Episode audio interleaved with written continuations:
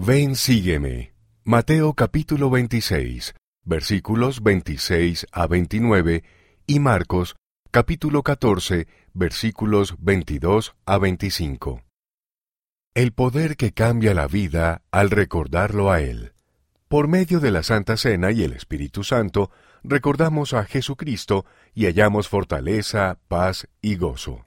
Un mensaje del elder David A. Bednard, del quórum de los doce apóstoles. Cuando Jesucristo reunió a sus apóstoles en un aposento alto en Jerusalén para la Pascua, su última cena con ellos en la vida terrenal, él sabía que su hora había llegado. Pronto ofrecería su infinito y eterno sacrificio expiatorio. Los apóstoles habían caminado junto a Jesús y hablado con él. Habían escuchado sus enseñanzas y visto sus milagros. ¿Tenía ahora que irse? ¿Cómo continuarían sin él? Jesús les habló de cómo podían recordarlo cuando ya no estuviera con ellos. Instituyó la Santa Cena y prometió enviar al Espíritu Santo. Como discípulos del Señor en los últimos días, se nos manda recordarlo siempre. Al hablar de cómo la Santa Cena y el Espíritu Santo nos ayudan a recordar y seguir a Jesucristo, los invito a considerar maneras en que puedan recordarlo y seguirlo mejor todos los días. Las bendiciones de la Santa Cena. Durante la última cena, Jesús bendijo el pan y se lo dio a sus apóstoles diciendo, Tomad, comed, esto es mi cuerpo. Luego, tomando la copa y habiendo dado gracias, les dio diciendo, Bebed de ella todos, porque esto es mi sangre, que por muchos es derramada. Les dijo, Haced esto en memoria de mí. Como miembros de la Iglesia de Jesucristo de los Santos de los Últimos Días, se nos manda participar de la Santa Cena cada semana. Esta santa ordenanza del sacerdocio es una invitación reiterada a arrepentirse con sinceridad, a renovarse espiritualmente y a recordar a Jesucristo. Los actos de comer el pan y beber el agua no producen la remisión de pecados, pero a medida que nos preparamos con sinceridad y espíritu de oración, y participamos dignamente en la ordenanza, examinamos nuestras acciones y los deseos de nuestro corazón y aceptamos la invitación del Señor a arrepentirnos. Cuando ofrecemos el sacrificio que Él requiere, un corazón quebrantado y un espíritu contrito, se nos promete que siempre podremos tener su Espíritu con nosotros. Mediante la compañía constante del poder santificador del Espíritu Santo, podemos obtener y retener siempre la remisión de nuestros pecados. Después de participar de la Santa Cena durante una reunión de liderazgo, el presidente Russell M. Nelson dijo, Al participar de la Santa Cena, he hecho el convenio de que estoy dispuesto a tomar sobre mí el nombre de Jesucristo, y a obedecer sus mandamientos.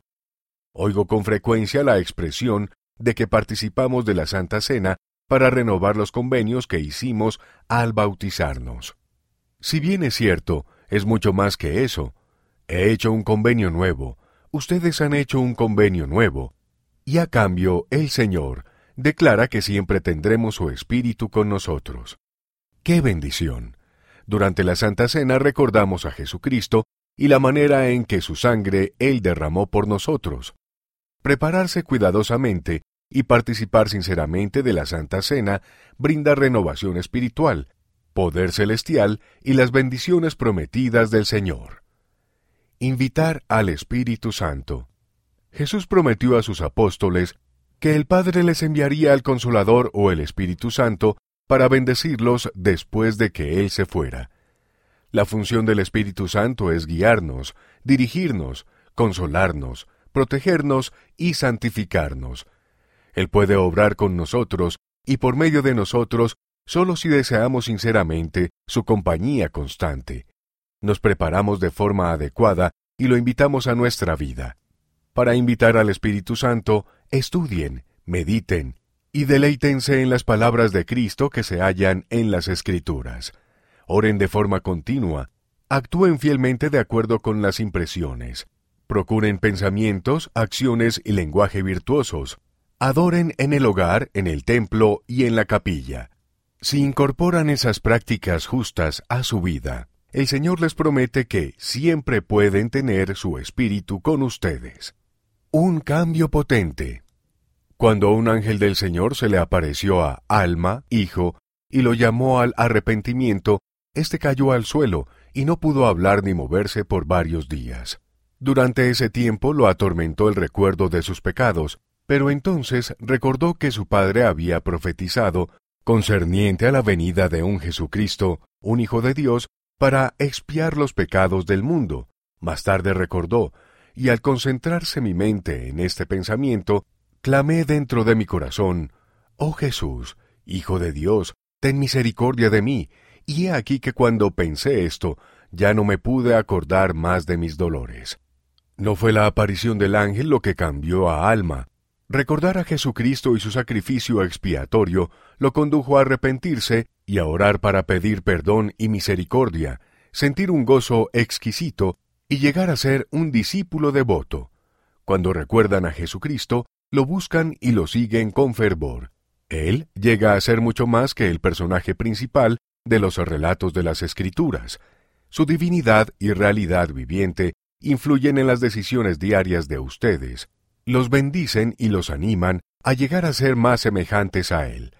Este cambio potente comienza cuando recuerdan a Jesucristo. Mi esperanza para ustedes. Testifico que el Señor Jesucristo los bendecirá a medida que lo recuerden. Tomen su nombre sobre ustedes y guarden sus mandamientos.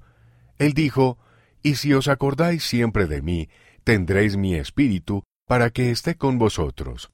Espero que la próxima vez que participen del pan y del agua durante la Santa Cena, digan en su corazón, Nunca lo olvidaré a Él ni al sacrificio que hizo por mí. Lo amaré y lo seguiré. Ruego que tengan esa determinación a lo largo de la vida. Sigan adelante con la fortaleza, la paz y el gozo que provienen de recordar y seguir siempre a Jesucristo. Conoce al Elder Bednard. Nació en Oakland, California, Estados Unidos, el 15 de junio de 1952. Conoció a su esposa en un partido de fútbol bandera. Ella lo impresionó cuando atrapó el pase largo que él le lanzó. Sirvió en una misión en el sur de Alemania. Sirvió como rector de la Universidad Brigham Young, Idaho, desde 1997 hasta 2004.